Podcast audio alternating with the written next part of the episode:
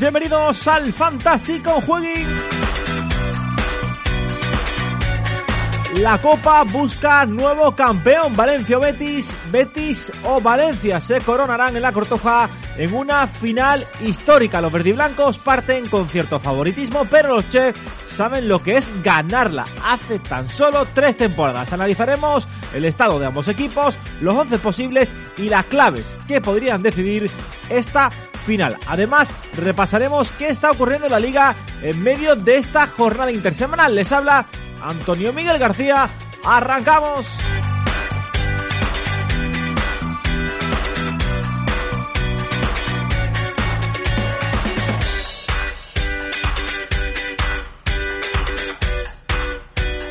Y ya estamos otro podcast más aquí en el Fantasy con Hoy toca especial de Copa, como veníamos diciendo en la intro, y vamos a repasar un poquito cuáles son los estados de forma tanto del Valencia como del Betis para esta próxima cita copera, en la que vamos a tener el próximo campeón de la Copa del Rey. Y para empezar tenemos a mi compañero Javi Rando. Javi, ¿qué tal? Muy buenas. ¿Qué tal? ¿Cómo estás, Antonio? Pues eh, nada, con muchas ganas de poner en, en lista esta finalísima muy emocionante, más igualada de lo que parece o de lo que dice la clasificación con dos equipos que se lo han currado mucho para ver una final distinta, sin Barça, sin Madrid, sin Atlético y que creo que es muy sana para el fútbol español, sobre todo en el momento en el que estamos viviendo esta última semana. Y nuestra primera parada va a ser en eh, Valencia. Allí tenemos a nuestro compañero Héctor Gómez. Héctor, ¿qué tal? Muy buenas. Hola, muy buenas, ¿qué tal? ¿Cómo estáis? Eh, hablábamos, Héctor, fuera de micro, pues eh, cuáles eran las sensaciones, ¿no? A falta de pocos días para disputar una final, eh, ¿cuáles son esos sentimientos que, se remueven en, en, Valencia en estos momentos? Bueno, pues la verdad que no te, no te voy a engañar, yo te voy a dar mi opinión, ¿vale? Mi opinión pues solo es la mía y no es extensible a nadie más. Yo lo que detecto perdón, lo que detecto respecto al, al, aficionado valencianista ante esta final de Copa del Rey es que no tiene la misma ilusión que hace tres años. Hace tres años el Valencia venía con una dinámica muy positiva, era el año de su centenario, eh, había una ilusión tremenda, la final fue, pues eh, se estiró más en el tiempo, ¿no? Valencia se metió en aquella final, mm, recuerdo que en febrero y no se jugó hasta finales de mayo, yo lo recuerdo de otra manera. Mm, recuerdo que, la afición sí que en aquella final estaba muy, muy, muy, muy conectada con el equipo. El equipo además llegó a aquella final tras un final de temporada donde in extremis y casi donde nadie creía en él se consiguió meter en Champions. Y ahora la cosa es muy diferente. Valencia viene de dos años a nivel social donde hay protestas masivas contra el máximo accionista, donde ahora mismo para el valencianismo el mayor título que puede lograr es conseguir que Peter Lim desaparezca de sus vidas y todo eso creo que hace mella. Además, eh, pues el equipo, es cierto que en una final todo puede pasar, pero su temporada en la liga está siendo, está siendo desastrosa. Está en mitad de tabla, eh, sin pelear por nada, lejos de Europa, lejos, no, lejísimos de Champions, que ha sido su lugar o debe ser su lugar habitual, al menos de pelea, de poder llegar. Y por lo tanto, todo eso hace mella. Esto en cuanto a lo que es un poco la realidad. Luego, pues el fútbol tiene ese componente de ilusión, de, magia, ¿no? Que, que, lo cambia todo, que ha hecho que Valencia juegue una final de Copa en un año absolutamente lamentable en lo deportivo, en lo social y, en todo lo que envuelve al club. Y evidentemente eso, pues eh, el aficionado creo que es un poco a lo que se aferra para tratar de vivir un fin de semana mágico otra vez en Sevilla y conquistar la, la novena Copa del Rey de su historia. Lo que parece claro, Héctor, es que Bordalás lleva tirando partidos de liga ya una temporadita, unos cuantas, unas cuantas jornadas, con la intención de llegar eh, lo más enchufado posible. No sé si una buena táctica, eso ya pues dependerá de cada uno, pero lo que ha tenido claro es priorizar el físico de algunos jugadores como eh, Guedes, Soler, eh, Paulista. Cuéntanos un poco cómo llega el Valencia en ese apartado. Sí, bueno, eh, tampoco se escondió Bordalás. después de caer en Villarreal, abiertamente dijo, y además eh, me hizo mucha gracia porque yo creo honestamente que en esa declaración no midió bien, no midió bien lo que dijo y con todo el respeto, yo creo que él no se dio cuenta de que entra un club grande, eh, porque al final Valencia es un club grande con una masa enorme y sigue teniendo un presupuesto alto. Valencia este año, aunque está súper sobrepasado en el fair play, la plantilla de Valencia vale 100 millones de euros. Es mucho dinero. Y abiertamente reconoció que llevaban, desde que el equipo había logrado la clasificación para la final, mirando de reojo a la final y desatendiendo la liga. Esa frase es una frase peligrosa si no ganas la Copa. Lo ha sido ya durante la semana en Valencia. Mucha gente no ha entendido que el entrenador de Valencia, como si fuera un equipo muy pequeño, haya dejado de lado la liga. No, eso no se entiende. El Betis, por ejemplo, jugó contra el Elche con siete titulares porque tiene objetivos importantes en la liga. El Valencia mm, tenía el objetivo de intentar llegar al menos a la séptima plaza que puede ser Conference League si no gana la Copa del Rey pero reconocer abiertamente y públicamente que has dejado de lado la liga cuando faltaban tres meses de competición, pues evidentemente no, no, ha gustado Valencia. Y respecto a lo físico, yo creo que hay una sección diferente. No ha guardado tantos jugadores. Es verdad que en estas dos últimas jornadas sí que ya ha hecho rotaciones, pero Guedes lo ha jugado todo hasta el, pasado martes en Villarreal, que por exigencia del guion porque yo creo que ese día sí que lo tenía ya muy claro que no iba a jugar, descansó, pero que lo ha jugado todo y es su jugador diferencial. Paulista, para mí, y aquí en Valencia, creemos que se ha arriesgado en exceso con él, porque viene de una lesión que la ha tenido cuatro meses fuera, luego ha entrado de golpe al equipo, eh, no está bien, tuvo que parar, volvió a jugar un partido en Vallecas que nadie entendió que jugara de titular y sobre todo nadie entendió que viéndole renquear durante la primera parte, renqueante y donde se notaba con molestias, se le aguantó en el campo en la segunda parte hasta que terminó petando y, llega muy justo a la final. De hecho, yo creo que va a llegar y va a tener que jugar con ayuda de algún, pues eh, no, sé si, si, calmante o cómo se llama, pero yo creo que va a tener que jugar con ayuda médica para poder estar al 100% en esa final. Y, y luego Brian Hill, que también se llevó un tarascazo fuerte en la jugada en, casa frente al Cádiz y descansó, pero el resto, más o menos, hasta lo que han sido las jornadas previas, siete días antes de la final, Bordalás no ha rotado tampoco muchísimo, no ha descansado tanto. Por eso suena un poco como excusa lo del hecho de que han dejado de lado la liga. Realmente es pues, que el equipo está en una situación mala, que no, encuentra un camino y, por eso pues creo que se ha utilizado un poco esa, no, no sé si decir excusa, ¿no? pero ese argumento de que el equipo pues ha rotado y tal. Tampoco ha rotado tanto, pero al final Valencia es que no engaña a nadie. Valencia este año es el que es, el 11 sale de carrerilla y el 11 competitivo con el que se espera ganar la Copa, pues eh, yo creo que más o menos todo el mundo lo tiene claro. Precisamente te iba a preguntar por eso mismo, Héctor. Em, con esas tres jugadores que tú nos marcas, no en duda, sino que van a jugar seguro, pero que no van a jugar al 100%, son Brian Guedes y, Gabriel Paulista. ¿Qué 11 se nos queda? Eh, sé que tú recita de carrerilla que yo más o menos puedo predecir, pero me fío un poco más de, ti. no, no, digo, yo creo que Guedes y Brian Hill sí que van a llegar 100%. El que creo que no llega 100% a la final es Paulista. Yo, sinceramente, creo que va a llegar. Brian Hill y Guedes sí que han tenido molestias esta semana, pero ahí sí que se les ha metido en el congelador y han dicho a la final directamente. Yo creo que el 11 de la final, si no hay una sorpresa muy grande, me parece a mí, va, va a ser el que va a formar con Mamardas Billy en la portería. El georgiano le ha ganado la partida a Zilesen y es verdad que se ha sentado y está parando muy bien. En defensa, línea de tres centrales, porque Bordalás no le gusta el sistema, pero ha reconocido de manera privada, y además esto os lo puedo garantizar porque yo lo he escuchado, que no le gusta el sistema de tres centrales, pero es el único que, que consiga sentar que el equipo defienda bien y que no sea un coladero. En esa línea de tres centrales estarán Paulista, Diacabilla, Alderete, el carril derecho largo para Fulquier, no jugó en Villarreal por sanción y no guardó a Thierry, que además no está bien físicamente, el, portugués no está al 100% como al inicio de temporada, yo creo que ahí Fulquier le da mucha más seguridad al entrenador. En el carril izquierdo José Luis Gaya, el capitán, centro del campo para Hugo Guillamón y Carlos Soler, junto con Brian Hill cayó una banda, que juega un poquito con libertad de movimientos, otro con libertad de movimientos, jugando un poco de enganche y, siendo un poco la referencia de todo lo que tenga que pasar en el fútbol de aquel Valencia, Gonzalo Guedes y el hombre en punta, Hugo Duro, el hombre de la Copa, el hombre del gol en Bilbao, el hombre del gol frente al Cádiz cuando el equipo se, atascó y, el hombre, bueno, pues que tiene ahí un poco una historia, ¿no? Que, que todos conocéis con aquel tocó en Hugo Duro de, 2019 y que, bueno, ojalá se pueda sacar la espinita. Ese es el 11 de carrerilla que nos sale a todos los valencianistas y que pensamos que es el que va a alinear el próximo sábado Bordalás para intentar ganar la Copa.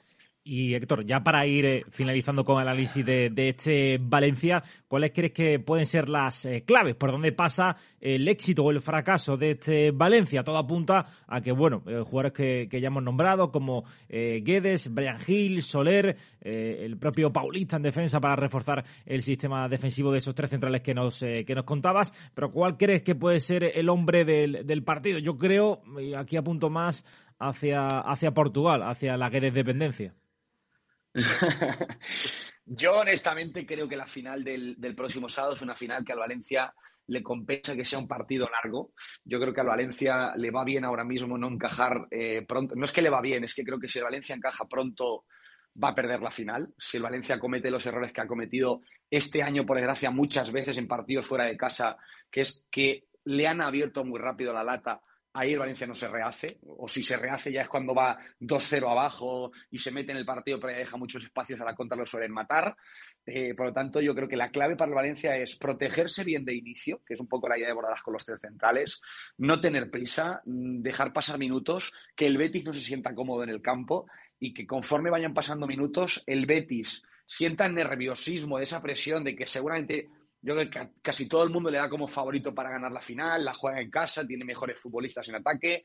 Yo creo que ahí es donde la baza del Valencia va a coger fuerza, que pasen minutos, que el Betis vea que no consigue abrir la lata, que se pongan nerviosos y que el Valencia pueda aprovechar alguna de esas salidas a la contra que va, va a comandar principalmente Guedes, pero también, bueno, tenemos la figura de Brian Hill, que todavía no se ha estrenado como valencianista, pero que es cierto que es un chico que siempre genera cosas, ¿no? Siempre, pues, como se suele decir, o decía un, un exdirector deportivo de Valencia, que era su García Pitara, decía, mete ruido, ¿no? Hace ruido siempre que la toca, genera peligro. Pues un poco esas son las dos bazas en las que confía el valencianismo, pero principalmente la que te cuento, no encajar pronto, porque si el Valencia encaja pronto en la final, un error, una marca o que el Betis esté acertado, ahí sí que creo que, que va a ser difícil que el Valencia teniendo que proponer, teniendo que ir arriba a buscar la final, pues se la pueda llevar. Héctor, ¿tenemos día y hora de la previa jueguing de esta final de Copa que haces en el canal de YouTube de, de Jueguin?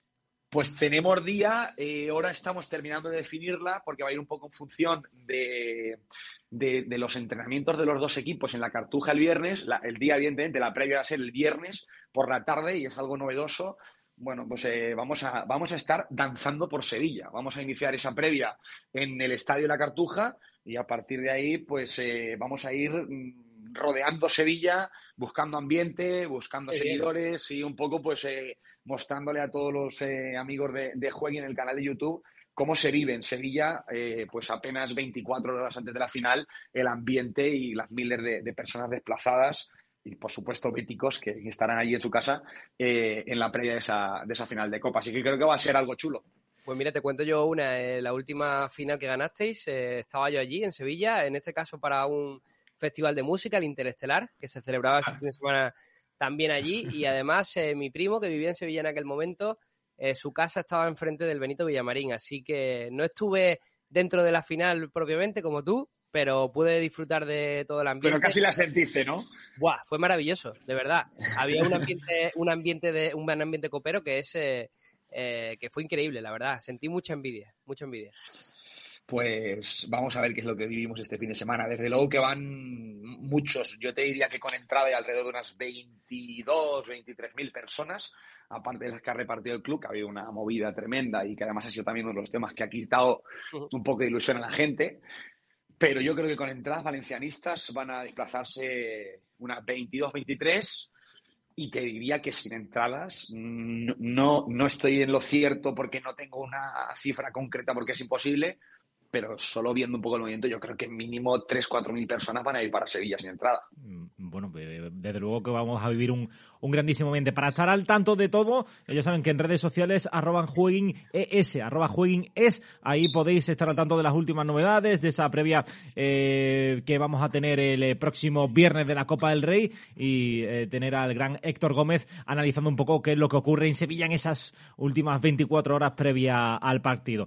Héctor, nada, muchísimas gracias por este análisis del Valencia. Mucha suerte. Vamos a ver qué es lo que depara el eh, futuro. Y nada, yo desear que sobre todo veamos una final bonita de fútbol, porque a mí me encanta, y lo tengo que decir aquí, me tengo que mojar, pero eh, todo, toda final histórica entre dos equipos, dos históricos, que los que no están Barça y Madrid, a mí me parece más atractiva. Y esta me encanta, la verdad.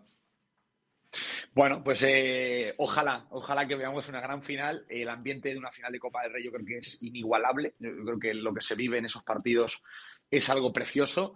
pero la, la, faena es que solo puede ganar uno. Y nosotros vamos a, vamos a empujar con el alma para que el Valencia pues vuelva a hacer historia y gane la, novena Copa del Rey de, su historia. Pues eh, lo dicho, Héctor, muchísimas gracias y, y mucha suerte.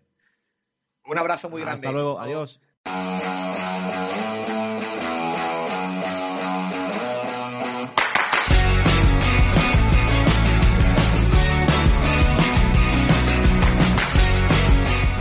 Y en este segundo bloque lo que vamos a hacer es analizar pues al otro equipo de esta gran eh, final, al eh, Betis, al conjunto verde y blanco que, eh, bueno, en principio Javi pues se presupone favorito, entre comillas, por la temporada que está realizando, aunque si bien es cierto que lleva dos partidos sin marcar liga, viene de perder el, contra el Che en casa, eso sí, eh, un poquito de mala suerte, la verdad, porque tuvo eh, bastantes ocasiones eh, de gol, algún anulado, pero al final se terminó llevando la victoria el conjunto ilicitano y con algunas dudas, ¿no? Obviamente, ya lo decía el propio Héctor Gómez, eh, el Betis no es el de la racha triunfal en, que cadenaba triunfos eh, todos eh, los partidos, pero sigue siendo obviamente un equipo muy competitivo.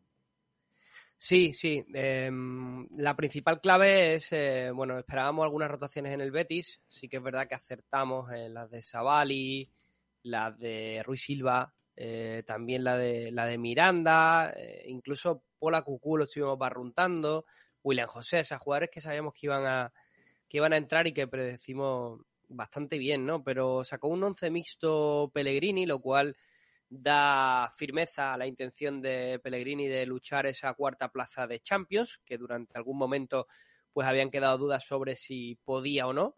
Y dijo el técnico chileno en rueda de prensa que si no hubiera hecho esto, si no hubiera ido a por todas contra el Elche, se hubiera quedado con, con mala cabeza, ¿no? Eh, en toda la previa de la final de Copa y que así se quedaba más tranquilo. Luego en el campo, bueno, pues sucede lo que sucede, ¿no? Y el Elche supo aprovechar, eh, bueno, sus fortalezas en este caso para poder ganar 0-1 eh, con ese gol de, de Tete Morente. Poco que reprochar a un Betis que está haciendo una temporada impresionante y que por eso creo que parte con cierto favoritismo desde, desde casi todos los ámbitos en referencia al Valencia, que acabamos de escuchar a Héctor Gómez, que viene con, bueno, nos decía que, tranquilos por Brian y que por Guedes, ¿no? Pero Gabriel Paulista es un jugador importantísimo para el esquema de, de Bordalás si no llega al 100%, no es el caso del Betis, que tiene a toda su plantilla disponible, exceptuando los casos de Montoya y de Camarasa, jugadores que no, que no cuentan para, para el técnico para su día, a día habitual. Así que son dos situaciones diferentes. También es cierto que, el Betis,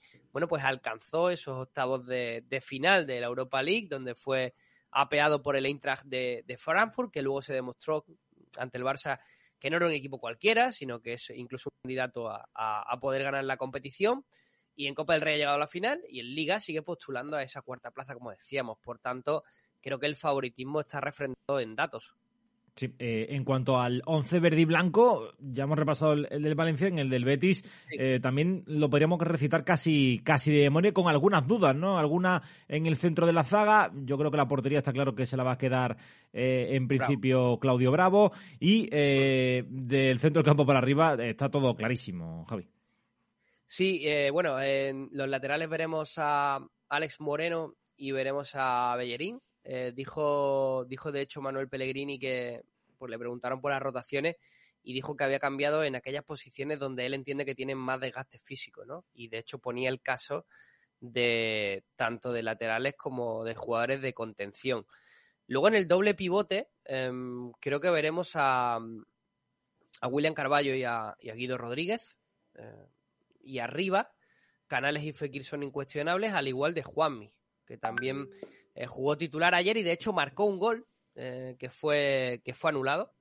Y en punta de lanza, eh, quizás hubiera sido ayer una oportunidad para que William José se fuera, se pudiera haber reivindicado, no lo hizo el brasileño, que parece haber caído en desgracia en estos últimos dos, tres meses. Y Borja Iglesias le ha tomado la delantera como, como delantero centro titular. Así que es otro once que también nos sale casi de carrerilla. No creo que veamos ninguna variación eh, táctica en el equipo de, Manuel Pellegrini que saldrá con todo. Eh, yo creo, no sé si coincides conmigo, que las botas, eh, las opciones de victoria del Betis en este caso están mucho más repartidas porque tiene jugadores de más, de más calidad, ¿no?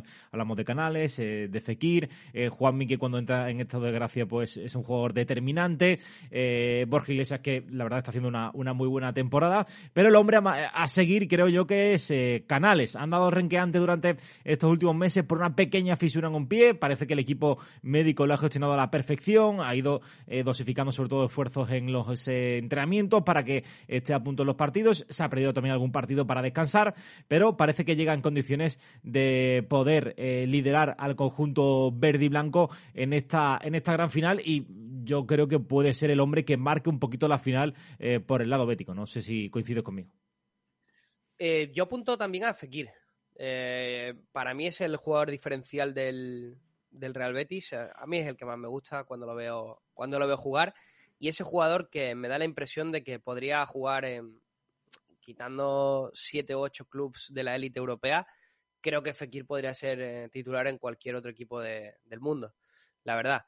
y me parece un, tremendo éxito que, que siga gestionando el Betis su, eh, su, planificación deportiva con Fekir, que recordemos que además, bueno, pues parece que, que, tiene, que tiene bastante asentada la renovación y que seguirá eh, mucho más tiempo ¿no? en, en Heliópolis. A mí me parece un jugador de talento, de quilates. Recientemente, bueno, pues precisamente en el podcast de Álvaro Benito hablaba Jorge Valdano sobre esos jugadores por los cuales merece la pena pagar una entrada, ¿no? Y daba, daba creo que daba tres nombres. Uno era Dimitri Payet, el otro era Karim Benzema y, y, el otro jugador del que fue Fekir. Y, no puedo estar más de acuerdo con Nabil Fekir, que creo que ha sido el jugador que ha elevado el listón del resto del equipo.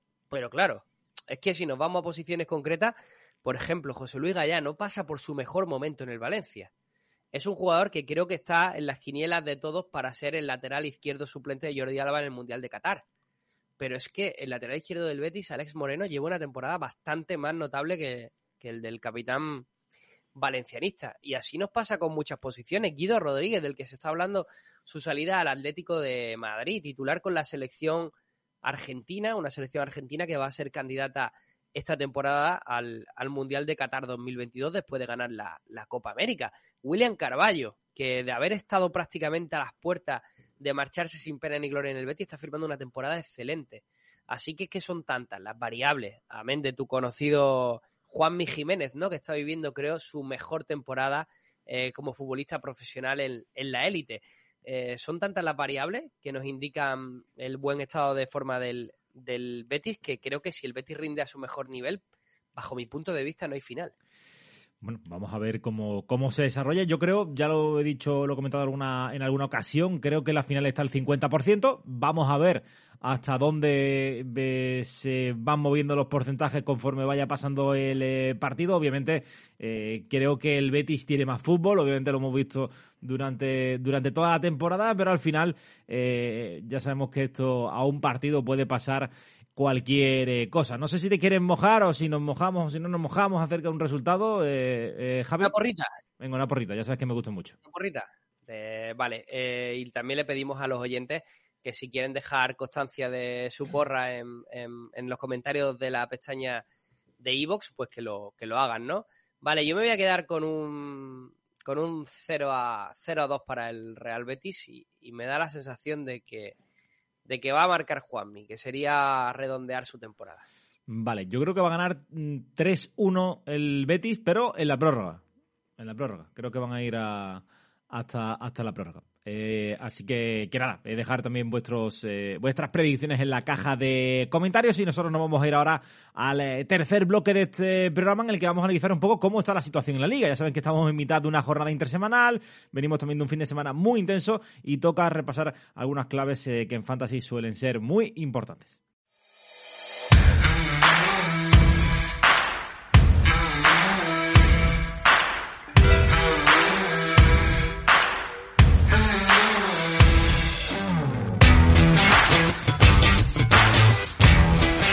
Comenzamos este tercer bloque, pero antes ya saben que en jueguin.es barra fantasy tienen toda la información, todas las previas, las recomendaciones, los 11 posibles, absolutamente todas las dudas, por ejemplo. Así que eh, os recomiendo que os paséis por allí eh, en la previa de cada jornada para estar al tanto de las últimas informaciones en todo lo que se refiere al mundo fantasy. Nos vamos ya con lo que ha ocurrido en la liga en estos últimos eh, días y el titular así para empezar y bueno, empezando por todo lo, alto, nos detenemos en, la primera posición, eh, Javi, en el Real Madrid, que eh, yo creo que ha dado eh, capitulazo a lo que viene siendo la, liga después de esa tremenda remontada, otra más en el Sánchez Pizjuán. Bueno, es que de hecho hay incluso un contexto, Antonio, de que la liga termine esta misma semana, matemáticamente para el Real Madrid. Así están las cosas. O sea que ya el tema de hay liga o no hay liga, ya incluso es un tema eh, numérico, ¿no? Porque, a ver, también te digo que la sucesión de acontecimientos para que el Real Madrid se proclamara campeón de liga esta misma semana es complicada, ¿no? Porque el Barça tendría que perder eh, sus dos partidos, que creo que el Atlético y Sevilla también tendrían que perder y que el Madrid ganara, ¿no? Entonces, es, raro que, que se pierdan esos cuatro partidos y que el Real Madrid gane. Pero claro, cuando ya estás haciendo las cuentas de cuándo puedes cerrar la liga, lo normal es que ya la tienes, ya la cerrada, a falta de tantas jornadas. Se sobrepuso el Real Madrid a un 0-2 em, en, el, en el descanso. Yo la verdad que lo veía bastante negro, pero también he de decir que cuando comenzó la segunda mitad el Real Madrid mostró otra cara totalmente diferente. Eh, un criticado Ancelotti, entre otros eh, por mi persona, eh, hizo muy buenos, muy buenos cambios, principalmente el de, el de Rodrigo, que le dio un vigor tremendo al equipo en banda, se echó casi el equipo a la espalda. El brasileño muy cuestionado esta temporada por su aportación, pero que lleva bueno, pues algunos capítulos interesantes. Fue partícipe en la remontada ante el PSG, fue importante también en el bueno en el hecho de, conseguir la clasificación ante el Chelsea en el partido de vuelta y también lo fue el otro día para cerrar la liga ante el ante el ante el Sevilla para dejar casi cerrada mejor dicho la liga ante el Sevilla a partir de ahí ya no solo la fortaleza que está mostrando el Real Madrid sino también la nueva debilidad que no se había visto hasta hasta hace muy poco del Barça de, de Xavi no que parece eh, que a un arreglo de ser un poco sensacionalista se ha caído un poco el equipo. Eh, pero es la realidad, ¿no? Esa derrota contra el Cádiz, que por cierto conseguía por primera vez en su historia una victoria en el, en el Camp Nou. Recordemos que con Álvaro Cervera consiguió por primera vez en la historia una victoria ante el Real Madrid a, a, domicilio. No fue en el Bernabéu porque en aquel momento jugaban en Valdebebas, pero en dos años consecutivos han conseguido dos hitos históricos como son ganarle al Real Madrid y al Barça. En este caso, para el Cádiz fue importantísimo porque incluso sale de puesto de descenso. Sí, eh, en cuanto a la pelea por la Champions, hay que decir que la derrota del Betis frente al Elche, eh, pues eh, da un cierto respiro a Betis, Sevilla y a, Betis no, a, Barcelona, Sevilla y Atlético, porque si llega a ganar el conjunto verde y blanco, se mete en un follón ahí tremendo. Javi, hubieran estado todos empatados a 60 puntos, eso sí, con el Betis un partido más, pero obligando a equipos como el Sevilla, que hasta hace poco tenían una ventaja bastante importante con el Betis, a, a reaccionar este, esta, misma, esta misma semana. Lo cierto es que el Elche le ha hecho un favor a más de uno. Sí, eh, de hecho el otro día, mira, fíjate, leíamos a nuestro compañero eh, Javier Roldán, eh, que ha estado con, alguna vez con, nosotros, que compartía, compartía, bueno, pues una frase, una frase célebre de, de Jorge Valdano, ¿no? Y básicamente era siempre digo que ganar un partido es ganar el 30% del partido siguiente. Y dirás, ¿por qué me está diciendo esto, Javi? Bueno, pues te lo digo porque creo que el Betis va a seguir pugnando la Liga de Campeones, con lo cual sí que es cierto que la victoria del Elche ayuda, pero no creo que vaya a dejar descanso a un Barça, Sevilla y Atlético que han mostrado dudas a lo largo de la temporada en diferentes tramos. El Atlético más consistente en dudas, el Barça muchas dudas, luego euforia y ahora de nuevo dudas. Y el Sevilla, al contrario, empezó muy bien y ahora dudas, ¿no? ¿Y por qué digo esto del 30% del partido siguiente? Porque creo que el Betis, eh, después de esta final de Copa que hemos analizado, va a depender mucho de lo que suceda eh, en esa final de Copa. Creo que como eh, se le ocurra ganar el título al Betis, no va a tener nada que perder en las próximas, en las próximas cinco jornadas. o sea, eh, va a ir totalmente liberado. Y liberarse en el fútbol, eh, como veíamos en esa, en esa frase de Jorge Valdano, es importante, ¿no? Eh, te acerca a la victoria. Igual que si la pierdes, se le puede hacer un poquito largo el tramo final al, al Betis. Así que creo que esa final del sábado va a influir enormemente en si el Betis tiene capacidad o no de desterrar a, los otros tres perseguidores del, Real Madrid de, su plaza europea. Tienen una buena oportunidad, Sevilla, Atlético y Barça, de coger margen con esa, con esa derrota del, del Betis, pero como alguno pinche y el Betis gana el título de Copa, cuidado con el Betis de Pellegrini, que creo que se demostró ayer con el 11 que sacó el chileno, que tienen un objetivo de caza mayor. Sí, además que, eh, ojo, cuidado con la Real, ¿eh? La Real no, está ahí por casualidad, está a dos puntitos del Betis y si gana puede aprovechar eh, para ponerse por delante del conjunto verde y blanco, acercarse eh, a Barça, Sevilla y Atlético y vamos a ver, pero no está ni, mucho menos todo, todo dicho. Lo que parece sí resuelto ya es la, séptima plaza, le saca el Villarreal al Atlético un total de siete puntos y viendo pues el fondo de plantilla que tiene el, el Villarreal que está exhibiendo en estas últimas semanas y que el Athletic se está mostrando hiper irregular, pues yo creo que los siete primeros están prácticamente totalmente decididos, ¿no, Javi? Eh, un dato además que te doy, ¿eh? Villarreal y Real Sociedad, eh, yo creo que van con el Betis ¿eh? en la final de Copa. no por nada, sino porque si el Valencia la gana, hay una plaza menos libre vía liga para Europa League. Sí. si no recuerdo mal, si el Valencia la gana, el quinto en Liga iría a Europa League y creo que el sexto es el que va a Conference. Exactamente, sí. Con lo cual entiendo que Villarreal y Real Sociedad probablemente vayan con el, con el Betis porque así sería, el Betis podría duplicar una plaza, una plaza de, Europa League. Eh, así que ese también es un, es un dato interesante. Y el resto, bueno, pues la Real Sociedad tiene un hueso duro, ¿no? Que es el Barça. Eh, se nos hace muy raro que después de, lo sucedido ante el Eintracht y ante el Cádiz, vuelva a tropezar de nuevo el equipo de, de Xavi. Es verdad que está notando muchísimo las bajas de, de Piqué y de, y de Pedri, pero bueno, si hemos de ser justos, también la Real Sociedad está teniendo muchas dificultades en torno a lesiones, sobre todo en la figura de, de Uno Yarzábal, que lleva mes y medio eh, lesionado y que creo que también ha sido influyente a la hora de entender porque este equipo está compitiendo por debajo de las posibilidades que todos le otorgábamos. Totalmente. Eh, y nos vamos ya con, eh, para terminar con los puestos de descenso. Eh, Granada que, ojito, además creo que lo dije la semana pasada y no sé si fue en Al Fantasy Cojueguen, que pronosticó un poquito que el Granada se iba a ir un poquito al carrer, a, segunda división. y me da un poco la sensación, hay que decir que perdió en casa 1-4 frente al Levante, en un partido que el que podía dejar prácticamente sentenciada su permanencia, pero lo tiró por, por la borda. Se fue Torrecilla, eh, está Caranca. Eh, no sé cómo vislumbras el futuro del Granada, pero no pinta muy halagüeño. Eh, lo vislumbro mal. Y cuando decides traerte a Caranca para seis jornadas, es que la propia directiva está reconociendo que la destitución de Robert, si bien estuvo bien hecha, bajo mi criterio, pero quizás su reemplazo en la figura de Torrecilla no fue lo correcto. El equipo no ha mejorado absolutamente nada. Es más, se ha ido metiendo en el pozo cada vez más hasta el punto de que, de que con la victoria del Cádiz en el Camp Nou y la del Mallorca ayer contra el Alavés se queda en una situación muy, muy, muy difícil.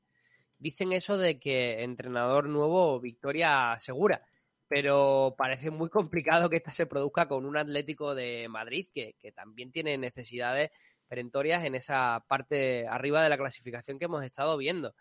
Eh, se queda en un terreno muy, muy difícil y además desde atrás viene el Levante, que tiene un duelo contra el Sevilla que es harto difícil, pero creo que el Levante, por lo que hemos visto, se resiste a, descender a segunda y creo que también quiere eh, pugnar sus opciones. Desde luego, hoy día, por sensaciones, el Granada es de los equipos que peor sensación no, nos deja y que lo tiene más complicado. Y no nos lo esperábamos. Un Granada que la temporada pasada estuvo en Europa League. Sí. Eh, que tampoco ha tenido enormes bajas. No ha tenido una gran, no sé, Ruiz Silva por Maximiano. O sea, no son tampoco bajas eh, demasiado potentes, la pérdida de Ángel Herrera, pero no, no, ha sido tampoco una cosa, una revolución y que fíjate que, el principal cambio que tuvo fue la marcha de Diego Martínez, que, era un entrenador de método y un entrenador que, por cierto sigue en el paro, curioso. Sí. Yo creo que está para cosas eh, mayores y que igual también explica pues esos 10, 12, 15 puntos que le pueden faltar al, Granada. Sí, eh, hay que decir que en cuanto al resto del Levante y eh, bueno, sobre todo el Levante porque a la vez yo creo que ayer eh, frente a Mallorca dilapidó sus opciones de, permanencia. el Levante que, ganó, pero claro, es que ahora ganan el Mallorca, el lunes gana el Cádiz al, al Barça en el Camp Nou.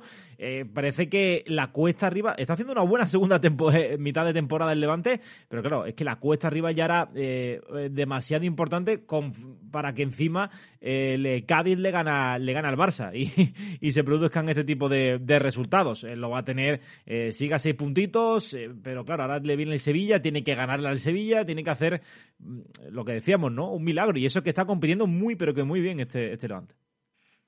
Sí, em, y sobre todo la figura de un gran José Luis Morales. Hay una estadística por ahí, no, no, te, la, no te la he traído, pero, pero es que es tremendo, ¿no? Eh, en la eh, primera etapa de Paco López es que el equipo tenía cero, cero victorias, eh, no sé cuántos empates y, y sendas derrotas. Y, mm, y, esas, y todas las victorias que lleva el Levante en la actualidad, que tampoco son, son muchas, son seis partidos ganados, es que son, no, perdón, cinco partidos ganados, diez empatados, 17 derrotas, que es una barbaridad. Todos esos resultados positivos han llegado de la figura de Alessio, de Alessio Licci, ¿no? Em, claro, es difícil también hacer fútbol ficción de qué hubiera pasado si Licci hubiera cogido el equipo antes, bla, bla, bla. También es un equipo que ha sufrido muchísimos problemas con las lesiones esta temporada. No se les ha dado, pero la victoria del otro día, y veremos a ver lo que pasa con el Sevilla esta semana, le otorga al menos las posibilidades de, de fe. Es que es más, incluso si no sacaran un resultado positivo, creo que van a seguir pugnando, porque con que un equipo de los que está por encima, sea Rayo, Getafe, Mallorca, Cádiz, el propio Granada, tenga eh, un par de resultados negativos, a poco que, siga el Levante con esta racha de puntos, es que vuelve a, vuelve a subir otra posición más en la tabla y ya te pones ahí. Sí. Eh, bueno, pues yo creo que con esto ya hemos repasado un poquito toda la situación de, la liga.